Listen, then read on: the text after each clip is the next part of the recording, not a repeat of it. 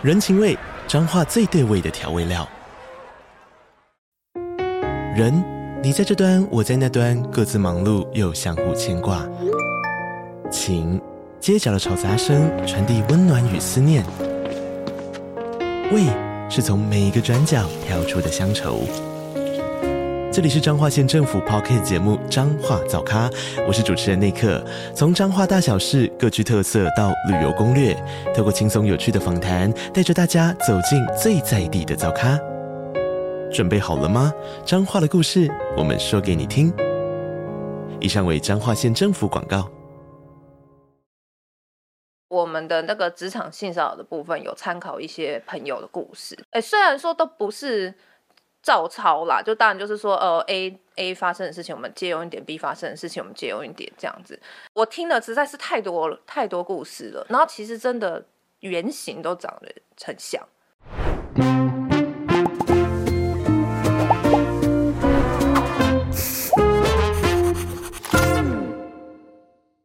本集匪夷所思由第一银行零零七 online 赞助。第一银行全新数位金融服务零零七 Online 平台正式上线，现在只要拥有第银行网络银行或是 iLeo 数位账户，都可以登录使用。成功登录一银零零七 Online 平台，取得赠奖资格。即日起至十二月三十一日，每天登录打卡或是解锁指定任务，就有机会取得七徽章参加抽奖，把十万元大奖等百项好礼带回家。零零七 Online 除了登录解锁任务、领取七徽章抽奖之外，我更喜欢不定时在推荐情报专区浏览精选的国际财经、房产知识等文章，了解国际金融脉动，转换工作心情。鼓励大家收藏、按赞喜欢的文章。零零七 Online 还会送你七徽章奖励，涨知识还可以加速累积七徽章抽十万哦。更多的活动说明，请参考下方资讯栏进入活动平台，并且输入我的专属优惠码 F A N C H I F E I，就可以额外获得十枚七徽章奖励。大家好，我是费吉贝，我是吉娃娃，欢迎收看《匪夷所思》。那今天阿姨想知道呢，我们请到一个验视机，很强棒哦，真的是，嗯、我们请到的是验视机哦，就是《人选之人》的编剧。对，OK。然后大家有看《人选之人》吧？嗯，我看两次。然后你看两次啊？比我还厉害。刷。我是真的大概连续一个周末就全部一口气全部看完，这样很好看。呃，如果还没有看的，赶快去看，因为我们会爆雷。嗯。没错，就是会讲蛮多细节的，所以最好是看完再来看我们的这集访谈。这样对，验视机其实也不用太多介绍了啦。其实他在网络上真蛮红的。对，因为他其实自己还有一个粉专叫做厌世动物园，他本身也是图文画家这样子，所以有一定的大家应该都还蛮熟悉的。对，然后这一次请他来，我们当然是谈一谈这个人选之人了哈。那好，来吉娃娃，你最想知道什么？我最想知道，其实就是说人选之人啊，就是这部剧他们在写的时候，其实他们有访问过很多政治工作者、幕僚什么的，蛮好奇他们在这个过程当中有没有听到一些比较内幕的事情。因为其实人选之人，大家看了会觉得说，哎、欸，好像蛮美化这个工作环境的，就是整个都是 peace peace 啊，然后也没有什么恶斗啊。但我们都觉得说，哎、欸，政治应该蛮 黑的，对。然后就想要 了解说，怎么没有死人啊？对，有没有一些不能写进去的事情可以跟我们分享？这样子，嗯，OK，那。我自己是我那时候在看剧的时候，我就有一个最大的疑问啊。虽然说这个戏呢，就是被大家称赞啊，说很接地气嘛，哈，然后也非常跟得上时代。可是我觉得，为什么没有谈到统独议题呢？我觉得这个是台湾社会现在最关心的东西，然后。好像真的完全没有提到，而且他们背景又设定在总统大选，其实这就是总统大选每次会讨论的事情嘛。对啊，所以我就会想特别问问他为什么做了这样一个选择。嗯，然后另外呢，我我也是觉得这个。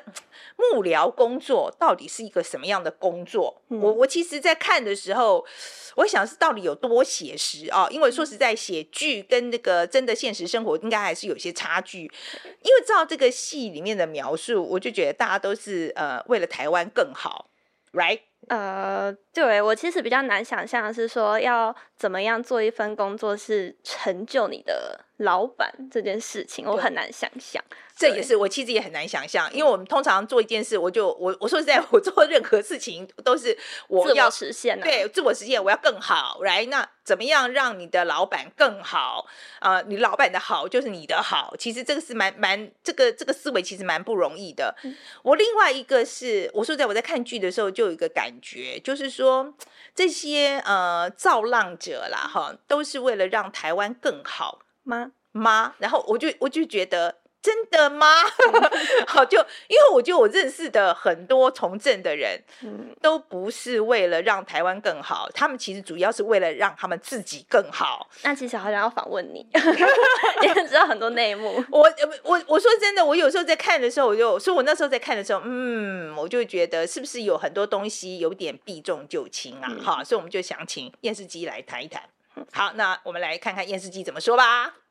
今天真的很开心你来哦，那看到你就让我回想起，其实文字工作者也可以穿的美美的，不像我的平常就很邋遢这样子。因为我觉得你穿的很美啊。啊，好，谢谢谢谢。OK，好，我们来讲讲这个人选之人造浪者啊，这个剧名啊，他说造浪者其实我们就是指这群幕僚嘛。对，那你是要造什么浪？哎，其实这个浪讲的是势啦，因为我们造势晚会那个造势造势，其实选举靠的就是一个势嘛。那浪它只是一个比较那个 metaphor，就是比较好好听一点，比较有那个意象，那个浪的意象。其实跟呃主要就确实是像那个浪的那意象一样，我们呃候选人在这边，然后我们做一个浪，把它这样子冲上浪头。那其实用政治的语言来讲，就是造势。OK。好，所以其实造浪的意思其实就是造势这样子。OK，好，那我觉得你为什么会想把这个剧本设定在政治幕僚上面，而且看起来是基层幕僚，而不是高级幕僚？所以为什么当初有这样一个选择？呃，应该是说我们一开始就决定要做这个题目，就是做跟政治幕僚相关的题目。那为什么是基层而不是高层？是因为我们做不到田野，老实讲，其实就是这样子一个非常实际的问题，只问得到基层的。OK，啊那高层的不愿意跟你们讲。呃，有就是说要认识好，可是他不会跟你讲实话啊啊。对啊，对，是真的。其实我说实在，我们这一次为了这个戏，本来想就除了你之外，还想找一个真正的高级幕僚来，找到现在都还没找到。对啊，他们不不太会愿意。呃，因为我觉得幕僚其实他也分世代了，像我也有看到网络上一些比较呃。资深的幕僚他们会讲说，幕僚不语，对，就是哦不语不语，就不讲话，嗯，所以你要去问他事情，也许可能真的要花很多时间，就是慢慢跟他。搞很熟，对，对，这个我学到的，也是看你们戏学到的这个台语。对，就是要跟他弄得熟了，然后可能要真的两三年以上交情，他可能才会愿意跟你透露一点。嗯、那有的是，甚至你跟他就超熟，他也不愿意跟你讲。对，像高级幕僚，我可以想象，或许他也不会跟他自己家人讲他工作的内容。那更何况我们这种只是要创作做田野的，那根本不可能问到东西啊。OK，对啊。好，我说实在，我在看这个戏的时候，这是我自己以一个观众的感想了哈。我觉得他很，就是不不管是他的这个台词啊、剧情啊、人物的塑造啊，我觉得真的都非常的生动，而且很接地气这样子。可是唯独有一点，我就是我讲总统选举，然后你们唯独把统独议 题 舍掉，我觉得这好像就是房间里的大象。是是，我我真的我在看的时候，我就说这个没有提这样子，好像有点太刻意哎。我们确实是想要避开这个比较敏感的议题，因为我觉得，呃，一个我们做一个作品来讲，一定是希望越多人看越好。那我觉得台湾就是可能还没有办法发展到像美国那样子，美国的政治相关的剧啊，无论是电视。电视影集或是电影，那他其实都可以直接讲说，哦，我是民主党或怎么样，我是共和党。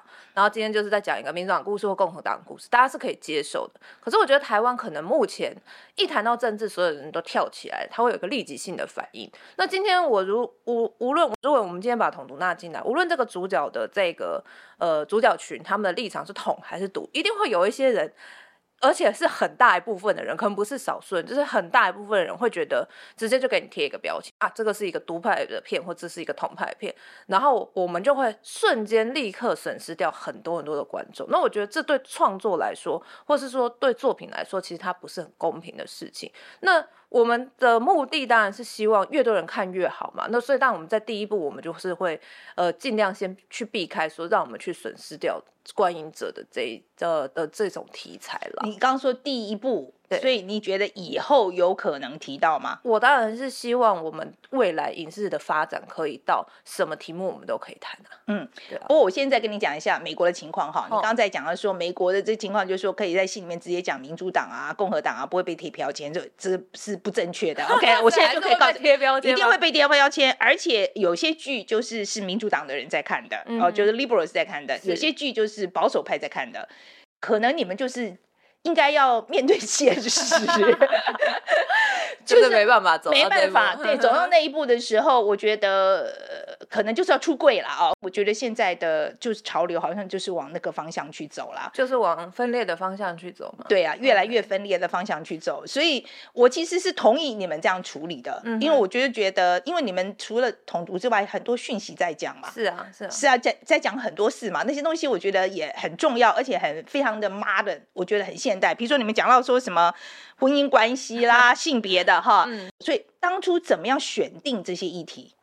呃，其实我们创作的方式并不是由议题出发，我们都是由角色出发，所以就像其实也跟前一个呃问题是有点关联的，嗯、因为我们现在要做的这个剧，它是它是在讲政治幕僚的故事，所以重点其实在于幕僚这些人他们会遇到什么问题，而不是说去。讨论议题，例如说你刚刚讲到的陈家竞好了，一个中年男性的幕僚，他会遇到什么问题？他在工作上面遇到的问题，跟他在家庭遇到的问题，那会是什么？这个是我们好奇的点，所以我们对于这些角色有好奇，我们就把它挖挖掘出来，然后去深入的去讨论。所以并不是说我们今天选定议题，哦，我今天是要谈婚姻关系，所以我创造了一对夫妻的角色，而是我们本身要谈就是人。他所面临的问题，而在这些问题里面去深究，那人的问题巨量化的时候，就是很多人的问题，它就会成为议题了嘛。嗯，对，所以其实方向是这样子的。我觉得你们剧真的，我觉得就是填调真的做得非常好。我知道你们光填掉就做了两年哦。呃，应该是说我们整体的创作时间是两年了，那这中间包含一边写写的时间，那当然就是写一写，你遇到瓶颈的时候会再去填掉这样。跟我们讲一下你们创作的大概的流程，流程对，大概的流程跟大家介绍一下。因为那呃，我是这个戏是我跟简莉颖一起写的嘛，那我们呃一开始就是两个人会一起讨论。呃，大纲，例如说这个故事主主要讲什么，然后有哪几个主要角色，我们先抓出来。然后，例如说现在大家看到的版本就是，呃，主要角色是欧文芳跟陈家竞还有张雅静嘛，那就抓这三个角色出来，那各自会遇到什么问题？我们那时候有买一个白板，然后就在上面画说，哦，好，欧文芳的线怎么走，然后走到这边时候遇到什么问题，然后可能会怎么样，然后张雅静的线怎么走？那这个是大纲阶段。那我们大纲确定了之后，这当然就是跟公司跟导演那边会有讨论嘛。那大大家对于这些主线上面已经没有问题了，那我们再去分集。那呃，一开始其实我们是有想写十集的啦，但后来 写不出来，嗯嗯、真的太困难了。我，非常赞成很短，以一个观众的角度来看，我觉得很短，没有不好，刚刚好，对对，没有不没有不好。那我们就分分集，然后分集之后，接下来每一集就是分场，先是第一场，它是在哪一个场景？呃，例如说第一场在办公室，第二场在呃路边或什么什么这样子分，分完之后我们再来写对白这样子。嗯，OK，好，那个 Face 那一段呢、啊，其实我说在我看的蛮感动的，然后我也觉得呃 Face 这个议题在台湾好像真的很困难。其实那一段其实有把那个难题写出来这样子，嗯嗯、所以当初为什么特地选了这个东西写进去？哦，因这个议题倒是因为呃，我觉得它不是台湾两党。的专属题目，所以我觉得这个我们可以用。然后那时候要为林月珍创造一个比较难、困难去面对的一个情境啦，所以就选用了死刑这个议题。然后它非常难写，它确实真的很难写。那我们也请教了一些呃在 Face 团体组织里面工作的朋友。那我觉得它难写的点其实是在于说。呃，如果我们今天写的是一个主张 face 的学者的演讲好了，那他其实很容易，因为我就去参考过去相关论述写就好。可是他 tricky 的地方是在于，他林月珍的角色他在讲这段话的时候，他其实不能表态的。所以他要怎么样把话说的漂亮，有某种程度的传达出他的理念，可是他又不能去踩说他到底是支持还是不支持 Face，他可能隐含的透露出暗示的某一些，但是他其实实际上他他有没有呃他有没有讲出来？他其实是没有的嘛，他没有直接表明他的态度，对，所以他只能用暗示的。嗯、然后他又需要拉拢笼络这些学生，有没有什么人是就是说你真的是呃基就是 based on somebody，就是说这是雏形是某一个我们认识的人，这是可以讲的吗？呃、比如说谁跟谁，你大概是因为可能有一些人他不想被认出来，可是都大家有猜到了吗？呃，有一些可能多多少少有啦，但是我们呃不会是全部都是 base 上在什么人上面，嗯、每一个角色其实他都是这个人借用一点，那个人借用一点这样。OK，有一个网友说那个赵昌泽对不对？就是那个大坏蛋，原型是黄国昌吗？不是，这我可以百分之百的讲不是，因为我们那时候写的时候完全没有想到黄国昌。嗯，对，就是真的就只是创造一个反派这样。OK，因为我觉得大家会这样讲，是因为教授然后去从政嘛，嗯、成为立法呃，成为成为立法委员。委员对，对我觉得可能是因为这样，因为其实我看的时候我完全没这种感觉。我说，对啊，这跟黄国昌差很多，差很多，完全不差很多，完全不是他。但是我我我在讲，就是说在写这个东西的时候，你不会担心说，因为雏形的确是悲伤，有一些真的人嘛，嗯、对不对？会不会有些什么担忧？就是大家看出来这猜出来这个人是谁？呃。我是觉得政治方面是还好，反而是我们的那个职场性骚扰的部分有参考一些朋友的故事，这个我是我反而比较担心的，因为，诶，虽然说都不是。照抄啦，就当然就是说，呃，A A 发生的事情，我们借用一点；B 发生的事情，我们借用一点，这样子。可是还是会担心说，那会不会这些朋友在看的时候，他勾起他不好的回忆，心里觉得不舒服，这样子。嗯，对，这我反而是我比较担心的。你会先去跟朋友讲说，我们写的时候有借用一点吗？呃，没有特别去讲。OK，但是因为。我没有这样做的原因，是因为其实所有的故事听起来都大同小异，因为职场性骚扰其实就是这么一回事。嗯，对，嗯、所以我我到后来，反而我觉得说我不要特别去讲，特别去讲了，反而可能让人家更不舒服或者什么的，而是呃，我听的实在是太多了，太多故事了，然后其实真的原型都长得很像。嗯，对啊，你说太太多就是性骚扰、职场性骚扰的故事，你觉得会是政界这一个？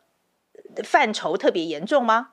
我其实我们参考的职场性上，并不是只有局限在政治圈的，是各种的领域。我觉得其实只要是在一个比较较为封闭，然后上下关系很明确的职场，其实都很容易发生嘛。嗯，对啊。好，那哪一个角色你个人认为是最难描写的？我觉得是翁文芳。文芳吗？嗯，为什么？因为我很难去揣摩那个心理。因为她是一个年近四十岁的一个女性，然后是正二代，然后她又参选过一次，又落选了。但是她落选之后，第二次落选，然后又又选择去党部做发言人。我我我们花费蛮多力气在讨论说她为什么要这样做。就是你很多人就是呃选上一任，然后后来落选，他就去做别的事了。嗯，对啊。最近也才刚遇到一个类似经验的朋友，他连任失败，然后他就去职业去做别的事情了，这样子，对啊。那所以为什么这个人他还想要继续从事政治工作？那他显然从剧情来看你知道吗。他显然原本不是做这个的，那他为什么想要这样做？那他是为了要。呃，讨好爸爸吗？还是他想要维系跟家里的关系？还是说他自己有什么非得去做不可的事情？他对于政治的想象是什么？他的理想是什么？这个东西我觉得是对我们来讲比较困难，因为其他人蛮明确的啦。像张雅静，她的目标、目标、目的很明确嘛，就是他，我就是要拿回我的裸照，可以的话顺便。踩你一脚这样子，然后另外我觉得大家讲很多的是朴学亮那个角色，OK。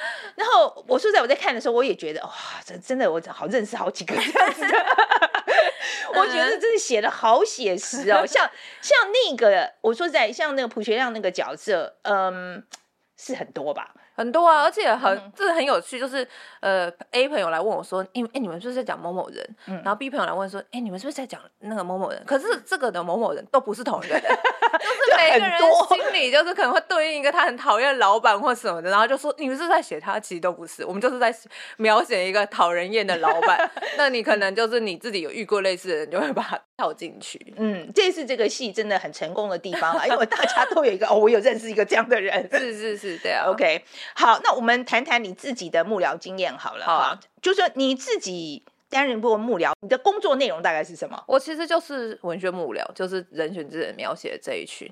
然后，诶，我做多久？我我断断续续做了，因为我我都是做那个选举专员类的，就是说他是约聘的，他不是一个长期的工作，这样就是我都觉得很像佣兵啊，就是哎，我们要打仗，你来帮忙一下，然后可能做个几个月，然后就就离开，选完就走这样子。一开始为什么会去做这样一个工作？就朋友找啊，哦，都是帮朋友抬轿嘛。对对啊，就是朋友说，哎，要去选，帮忙一下啊什么什么的，我就就去帮忙这样。对，其实大家很多朋友可能不了解，其实我。其实很多人的从政之路都是这样开始的，都是因为朋友，就是因为朋友去参加，然后你觉得要帮他忙，对啊，然后你觉得他需要人手嘛，那就去帮忙，没错，然后然后就这样推坑了。对对对对，OK，好，那你自己觉得，嗯，这个幕僚这个工作，好，呃，最辛苦的地方在哪里？最辛苦的是你永远不知道自己做的事情有没有用了。对，尤其是文宣幕僚，文宣群你沟通的对象。其实是你看不到的人，他们都是网络上的数字，例如说网络网络上的那个按赞数好了，或者说呃呃 YouTube 上面的观看数量这样子。可是这些按赞数或者是这些观看次数，它有多大程度可以转换成选票，你是不知道的。所以你你是在做一个你永远不知道成效，然后当你知道成效那天已经太晚了的一个工作。嗯嗯 OK，对啊，你自己做幕僚的经验，你觉得可以做很久吗？因为我觉得是个很消耗的工作。对啊，对啊，我我是没办法啦，而且我个性上我也没办法，所以我都是去，我都是选战型的，就是说，既然有选举，我去参与一下。然后结束我就要走，这样子。嗯，对啊。你觉得适合做幕僚是像什么样特性的人才适合做幕僚？我自己也不行。对，我自己 我知道我自己也不是幕僚型的，可是我就是说，什么样的人可以去做幕僚呢？嗯，我认识做幕僚做很久的人，吼，他个性上面比较稳定一点，可能跟老板关系要好。然后他愿意说哦，陪着这个人一一直，无论说这个人现在在哪一个位置、哪一个阶段，他未来想要选什么或去哪里工作，我都愿意跟着他。可能这样子的性格的人比较适合。一开始一定要选对一个你想要支持的人，这件事情非常重要，对吗？因为你就是替他。的未来在打，可以这样讲啊，甚至可以这样，就是我是替他的未来在打算。那我在公司里面工作，我这公司还有一个，假设我是一个制造业好了，他我还有个品牌嘛，这个公司它还会产出商品嘛。可是没有，我是幕僚的话，我的商品就是我的老板呢。对啊，所以一定要很认同这个老板，嗯、不然的话可能真的撑不下去哦。对啊，很困难的、啊。另外，我想谈一谈就是这个政治人物网红化现象。嗯啊，我们最近也在讲啊，就是说那个现在好像很多政治人物就是把自己就变成网红。那我知道他们这样做，当然是因为要吸眼球嘛。很多人会觉得，就是政治人物太像网红了，嗯，结果就让。大家比如说对议题也不重视了，然后另外一个是对政治这个职业，他也比较他也不把它看得很重哦，因为反正你就是网红嘛。所以你以前自己在做文宣的时候有没有过这个困扰？我自己的工作好像是还好。而且应该说，当我在那个位置的时候，会希望说，当然要红啊，赶快红，越红越好。可是，当然像我现在成为一个一般的那个公民的时候，我也会觉得，哎，好像这样不是很好。确实啦，就是说，呃，就是会戏虐化啦，政治变得戏虐，然后变成是说，大家都不认真看待，觉得说，哎，我要讲什么都可以。然后确实议题上。大家认真讨论议题的意愿有下降，那我也是会觉得是会有一点担忧的。嗯、可是真的就是换了一个位置，换了脑袋。可是当我正在做那个工作的时候，我是呃巴不得他红，对不对？啊、我管你怎么红的，当然就是越多人看越好，不然我我的 KPI 怎么算，对不对？你觉得这对我们台湾的民主是个影响吗？嗯，这真的很难说诶，我自己也没有答案，不，毕竟不是研究这个专业的，但我就是。还是会希望可以的话，大家还是就是要认真讨论事情，因为我觉得，呃，应该是说网络讨论的风气的问题吧。像假设我们现在在认真讨论事情，然后有些人现在啦，就还蛮多人会习惯就是哈笑死。对，就讨论不下去了嘛，嗯、所以我觉得这个是一个讨论习惯的养成的问题。然后说，呃，这其实也是一个尊重的问题啦，就是你有没有在尊重跟你讨论的对象，而而不是说什么事情，我就会回一个 emoji，或者说我就回一个笑死，然后我们这个就没了。就没有下文了，我觉得这也是蛮可惜的事情。嗯，这个请大家认真听一下哈，在网络上讨论的时候也是要有礼貌的，OK，啊，就是要然后要有一定的讨论的素养啦。嗯，所以既然讲到这个网络文化，呃，你你对于网军的看法怎么样？你觉得出征好不好？好了，我觉得不好啊，绝对不好，因为那个就是破坏讨论啊。因为那个出征就是跟笑死差不多意思嘛，就是我我们已经没有在讨论了，我只是讨厌你，所以我给我给你一些情绪的东西，丢情绪垃圾出来。可是情绪垃圾无助于讨论啊。那所以我觉得那个王军有的时候有些人他是自愿去做这件事，可是他是很认真的去可能留言或者说去跟你讨论说，哦，我觉觉得这个事情不好，你应该怎样怎样。那我觉得是 OK 的，可是如果说是一群人过去，然后就给给你个人身攻击，每个人都是贴个笑死，或者说什么啊什么回家回回回家洗洗睡啦什么之类，类似像这样子，那其实无助于这个社会的进步嘛。我其实觉得里面有一幕，我觉得形容得很好，就是在讲到就是说是有一些侧翼的网军，然后他们呃他们用的方式其实。其实自己候选人的这个团队是不赞成的，对，OK。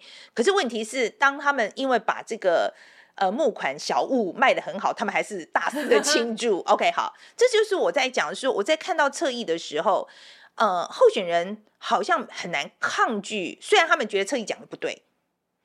啊，他也觉得他们这个是有伤害到别人这样子，但是他好像很难有这个道德勇气去跟这些侧翼讲说，你们这样讲是不对的。哦，有，但没没有用啊，就是去沟通，通常我自己经验没有用啊。有时候会是比较熟，有可能去做这种沟通，可是人家不见得会理你，所以我觉得这个很很难，就是。所谓正规军跟侧翼的那个关系，其实有时候不像大家想的，就是哦，我现在去指挥你，你去干嘛？你去做什么事情？你要谁什么？可是其实很多时候他们都是，嗯，自主性是很强的。对，嗯，我其实对于出征这个行为，我自己是很反对的。可是我也必须要讲，现在的选战啊、呃，其实不是只有台湾而已，我觉得在美国也是。其实现在的选举，很多人已经在讲了，其实是一个情绪的选举，它是诉诸你的情绪。你觉得是不是？这个是就是也是台湾的选举在朝这个方向。我觉得一定有人这样做，所以我觉得是主流吗？这个东西应该是。都有在选举团队里面，一定会有一群人还是很认真在研究政策的，然后还是会有一群人可能负责就是这种什么炒炒作情绪，或者是说呃炒作一些议题，然后想要要要去主导这个呃选所谓选战的节奏这样子，所以应该是说一个选战现在来讲啊，就是如果你要选赢的话。可能已经流于说你不不操作一点情绪，可能也做就是也赢不了了，所以一定会有这样子的人。可是，但就像我刚刚讲的，还是会有一些人，他们是理性的，他还是会认为说，我们选举我们还是要看政策，所以。应该是说各种人都要有啦，它是一个比较健康的状况。但是如果说哪一天我们走到最后，已经这一群所谓研究政策已经全部消失，他们都失业，已经选举团队已经没有要再雇佣这些人的话，那我觉得就是会蛮危险的。嗯，可是以你目前来看，台湾的选举就是你们做填调的对象啊，嗯嗯，就是还没有那么的不平衡的状况。我觉得是都大家都还是有守住底线了。目前我的感觉是这样啊。对，嗯、但是因为呃，我也离开证券一阵子，所以我也不晓得说越接下来会是怎么样。台大经济系选系系系学会啊，这个选举就造造成一些风波嘛啊，嗯、因为有一些这个发言非常的就政治不正确了啊。你自己会不会觉得现在我们这种政治不正确的言论？很多，你觉得该怎么办呢、啊？没怎么办呢、啊，就 只能就是我们各各自就是呃尽力在发生的当下去阻止啊。所以我觉得台大经济系这个事情，台大必须要严肃的看待跟面对这个事情，它会有我觉得会有很大的效应，因为它是一个台湾最高学府，你怎么样去处理这件事情，会有很强的宣示性的效果。嗯，对。可是你觉得管了有用吗？我觉得有有有用啊，有用啊。嗯、假设啦，我们现在讲最极端，假设这两个人被退学好了，那肯定是有用，因为呃，我们现在啊，他这样要被退学吗？这个好像又太太多了吧？不会吗？可是他被退学，其实他损失没有很大啊，我觉得啦，就是退学损失没有很大吗？那就重考就好了。OK，好，因为这个事情是呃，我我后来从中了解一些，就是。这个版他提出的这个证件应该是十六条啦，就是他这个证件呢、嗯、是他们第二次修改了，所以他们第一次提提出来的东西肯定更 over，然后系学会已经跟他讲说，你们不能这样子，所以他他修改完还这样哎、欸，嗯、我觉得很惊人、欸，所以你觉得这两个学生应该要退学？不不是，应该是说，呃，我这是我看一个网友写的啦，我我蛮同意他的讲法，说这些人最在意什么？你要从这个痛点去解决，就是明星高中的学生想要什么？他们想要考进台大，那如果我们要告诉他说，你如果这样子做，台大会不愿意收你，他们才会收敛。好，我觉得这个东西在我们社会上面，现在目前讨论的很厉害，这样子。OK，那我其实也个人也很想知道，为什么突然就是这种这么政治不正确的言论，为什么变这么多？然后我也想知道，这个处置如果好了，我们现在严厉的处罚他好了，其实造成反效果。我我老实说，因为我我我觉得就是因为。呃，其实你越罚他，他的反抗的心越强烈。嗯哼。可是我会蛮担忧的，因为就是两边对抗的情况越来越严重。我其实也同意说，也会部分我也会担心说会不会有反效果。可是我觉得，与其去担心那反效果，我们是不是还是要先保护现在当下受害的人？我认为这件事情很严重，是因为他他不是只只讲了一句话或两句话，他们是在一个。这是一个公开的选举活动，然后他在这这样子的一个公开活动上面去呃羞辱了各种族群，然后他们认为这是 OK 的。那如果我们没有去做一个非常严厉的一个处理的话，会让。这个环境里面的，无论是女性的学生，或者是同性恋的学生，然后 LGBTQ 的学生、原住民的学生，他会认为这是一个很不安全的环境，所以影响到其实这些族群的受教权呢。那或者说他们在课堂上面的讨论什么的种种之类都会被影响，而且如果学校不去做严厉的处置的话，对这些人来讲，我觉得是不公平的。他会认为那时候我的权益在哪里？我们今天认为说，哦。诶，这这两个人只是什么无心之过？再来，我不认为这是无心之过，因为他修改过了。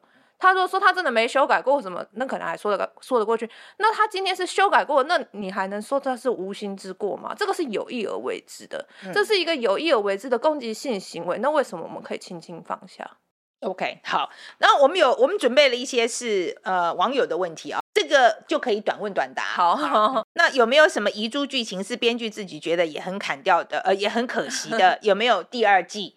大家都想知道有没有第二季？这个第二季，这实在是不是我可以回答的问题。嗯、但是砍掉的一有啊，其实有一段我也觉得蛮可惜，就是像大家会觉得那个高富美，就卜学亮那个角色，就是好像很讨厌长官。可是其实我们原本是有一场戏是雅静要去牵他的摩托车，然后就怕搬不出来嘛，然后高富在旁边抽烟看到了，他就去帮他。移了一下车，然后帮他把车搬出来，然后我们俩都没讲话，就互看一眼，然后点个头就就结束这样子。嗯，那后来我们有跟导演讨论，导演说那个实在是他也很喜欢那场戏，但是实在是没有办法放了啦，就是节奏不太放不进去，放不进去了。那我觉得那场戏蛮可惜，因为其实我们想要。塑造的高富命并不是一个全然就是很很坏，因为我觉得人本来就有各个面相嘛。他也许在工作上刁难你，可他本质不坏啊。他看到你有困难的时候，他还是会觉得说：“那我我帮你一下，这样子。”嗯，对，我也觉得蛮可惜的。对，因为我觉得那个。好的人物塑造是会有很多面的，对啊，对，嗯，好，然后呃，后段故事偏偏聚焦雅静，那造浪的剧情反而比较弱，加上雅静爆料完，公正党就选赢了，好像有点太容易。那作文观众会觉得结尾稍弱，有什么安排上的考量吗？还是想要强调选举的风向无常？他基本上就是在讲是不是 尾巴不够强？嗯，呃，尾巴不够长，这个我们会虚心检讨改进。但是确实他是要讽刺，呃，我们前面做，他是有一点点嘲讽意味在的，没有错啦。对，就是像他刚刚说的那个风向，就是我们前面做了这么多努力啊，办活动干嘛干嘛，哎，可是最后压压倒骆驼的最后一根稻草，其实是一个外遇的事件，这样子。嗯，那你自己对于三十岁前不是左派？没良心，三十岁以后还是左派没脑袋啊！这句话的解读是什么？我很想知道。我觉得蛮蛮真实的，但也不是说我们三十岁之后就不能有左派的思想了，而是说除了我们相信左派的价值之外，我们有没有更多就是说我可以去实践的方法啦，而不是说我就是呃只是呐喊着那些口号而已。OK，好，这个我可以接受。好，来，那政治工作的不得已很多，但不合理的政治决策仍然应该受到批判。只是看完《人选之人》，接受到的讯息会让人觉得，我们得，我们，我们得再多给政治人物啊宽容跟理解的空间，是这个意思吗？想听听这个编剧的看法。呃，倒也不是说你一定要去宽容他，但是我觉得理解确实是重要的，因为呃。社会上因为讨论啊，就是其实也回应到我们刚刚呃我们刚刚的讨论。就是当这个讨论的氛围越来越极端的时候，其实我们缺少的都是理解。就是有一些政策，它可能出来的时候，或者它被执行的这个过程之中有一些问题，可是其实也许它背后有一些原因，不是我们这么。容易看出来的，可是如果大家都很尖锐，然后很极端，然后很两极化的话，其实我们很难去知道说真正的问题在哪里，所以就直接啊出来就是骂出征嘛，就是骂说哎这烂政策或怎么样怎么样。那其实我们就是少了，其实我们少掉的是那个改善的空间跟可能。嗯，这点我我发表一下我的看法好了，哦、我年纪比较大哦，就是属于那个。左派没脑袋，没有我，我觉得应该这样讲啦。我觉得大家不要忘了，就是当家的人是要看全面的。好，我觉得在当反对派的时候，其实就是只光骂这件事情是真的容易很多啦。可是当你要真的要执政，要要你要看的不是只有支持你的选民了，所以他必须要看全面。这个时候是没有办法那么冲的。就是说，你不能就是说，我就是照我以前证件就是这个样，这是没有办法的冲。哎，很多要顾的面向很多啦。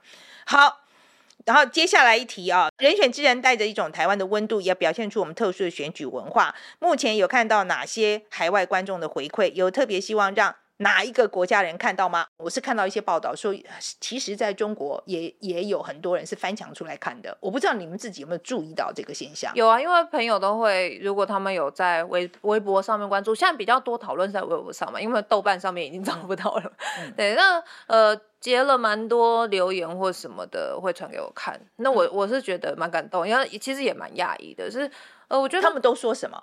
他们会说很羡慕台湾可以拍这样子的剧，然后或者是说呃很羡慕台湾有选举，嗯，然后不会不会讲什么东西就被 block 掉这样子，对，然后哦，然后还有在于谈论呃性骚扰的部分是他们蛮。很有感的，是在性骚扰、嗯、性骚扰以及同志的部分，因为他们现在同志好像还是，据我了解，应该还是一个禁忌嘛。那其实他们还蛮多人是很喜欢那个翁文芳跟茱莉亚这一对的，所以这关于这个部分的讨论也是很多。那另外就是性骚扰部分，因为呃，据我所知，前一阵子中国才出了一个很。很大的一个 Me Too 的事件嘛，好像是他们一个文化圈的一个大佬，然后好像长期性骚扰各种人，然后很多人都被性骚扰过。那他们对于自己政府的处理并不是很满意。那当然在看到台湾，台湾因为我觉得台湾可能就是稍微做的比较好一点吧。就是我看到有一个中国网友分享，那那那一段是真的吧？那个党主席的处理这件事情，呃，我意思是说是一个真实案例。的结果吗？还是说你们理想中的？我们理 想中的。OK OK，一个理想中的党主席会这样处理。OK，好好好，对不起，打断一个。所以说，很多中国的观众看了会觉得啊，这个就是就应该这样处理。对，然后或者是说羡慕台湾可以在影视作品上去讨论这件事啦，因为他们或许是我不晓得他们现在状况到底怎么样，但是也也有可能是光连讨论都很难。嗯，对，是是是，OK。所以可是看到的时候，你会不会觉得很有成就感？就不是有台湾看到而已，就是这个戏现在这么红，你会不会很有成就感？啊、你的感想、啊、感想是什么？当然会啊。所以我也觉得，为什么我们我们也承受一些压力，说你没有去谈统独这件事，确实会有人会会讲说，哎，你怎么就是避谈这个房间里的大象？可是如果我们当时谈了统独，可能我们不会有这样子的后后续这样的效应啊。那我觉得，其实我们想要传达的的价值。有的时候，呃，可能必须要做一些妥协了。你们在写的时候，有没有什么东西是我我知道统读那个是你们自己的 选择？有没有什么是你觉得真的不能讲这样子？就是讲了以后我会我会死的很难看的。有没有这种时候过？统读啊，哦，就只有这个嘛？哦，我其他想不太出来。对啊，我这样，嗯嗯。你看，所以其实我们言论自由真的蛮，嗯、其实我们言论自由空间真的蛮大的。其实你不用去想这个问题嘛。对啊，好像没，嗯，对啊，没有，就觉得不要杀人，大概这样吧。嗯，对对对。好了，今天非常谢谢验尸机，谢谢谢谢板姐。吉娃娃先跟大家讲一下你的 take away 是什么？嗯，其实我觉得整体听下来还是觉得有一点点可惜，因为我其实一开始最想要知道的是内幕嘛，对吧、啊？不过我也可以理解，maybe 就真的没有办法讲太多，可能他们接触到的幕僚层级也都比较呃基层，基层的，对。嗯、然后他刚刚也有讲到，就是幕僚不语这件事情，就是确实他们更高层的人，他其实可能连自己的家人都不能分享自己的工作内容。接下来我觉得就是啊，蛮印象深刻，是因为其实三十岁之前不是左派没有良心，是我自己想要听他对这句话的解读啦。因为我自己现在在三十岁之前还之后。之很前没有啊？哦，之前，OK，还在之前的阶段，OK，好。对，因为这句话其实很多人在讨论，然后也很多人觉得很有共鸣，因为大家会觉得说，你以前可能会对于这些进步价值，你觉得很有共鸣，很想要去争取，可是当你有一点社会历练之后，你就会开始觉得说，哎、欸。就有人会讲嘛，民主不能当饭吃什么之类的。可是我觉得刚刚就是燕世基他讲的也很有道理。他就是说，其实三十岁之后，你不是不能当左派，而是你要开始去思考，说你可以怎么样在这个体制里面去做一点改变，去执行你想要做的那些理念。嗯，所以我也觉得还蛮喜欢他对这句话的解读。然后最后还有一个地方，我觉得印象深刻，就是关于他们怎么去写死刑的这一段戏，因为我觉得感觉死刑议题算是整部剧里面我觉得最具有。政治性，然后最敏感的一个，而且我觉得最写的已经算是他们最敢的了吧？对，就是说最重大议题，就真的很争议大、很争议的议题，算是有稍微碰触到核心的。嗯，对，而且确实从刚刚他的分享，就是他们还去咨询了，比如说 face 团体啊，然后可能编剧之间或是跟演员之间去讨论词什么写，其实费了蛮大的功夫。所以我觉得他们真的是在细节的铺排上还蛮用心在做的。那我自己来讲呢，我觉得他，呃，也的确有回答我那个问题，就是有关于统读那个问题啊。那就是基基本上很简单嘛，因为写了以后，可能一半的人就不进来看了哦。对，所以我可以理解了啊，就他们为什么做这个选择。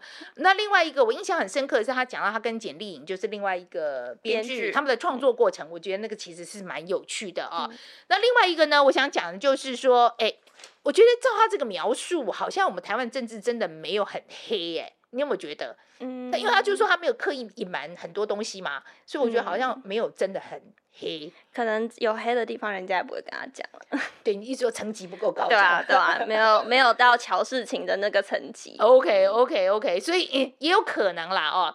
总结来讲哦，我觉得人选之人其实就是给我一个呃，我觉得应该说是民主制度一个美好的想象吧。哦，就是你有一个很好的候选人，然后你的幕僚也都是竭心尽力的哦，在为台湾的将来更好在努力，而不是为他自己更好的将来来努力。嗯，OK，所以基本上来讲，我觉得他是描绘了一个呃，我让我觉得啦哦，就是对于民主制度啊。更有信心的那一面，嗯，而且其实他现在播出的这个台名啊，刚好播完，大家看完戏剧版的人选之人，接下来要总统大选，大家就可以看真实版的，没错，如何造浪这件事情。对，然后大家也不要忘了哦，投票的时候什么比较重要？OK，好，那大家对于今天厌世姬讲的啊，你有什么意见的话，非常欢迎啊，来留言给我们，告诉我们。那如果喜欢我们节目的话，要怎么样？订阅、按赞、分享、抖内，谢谢大家。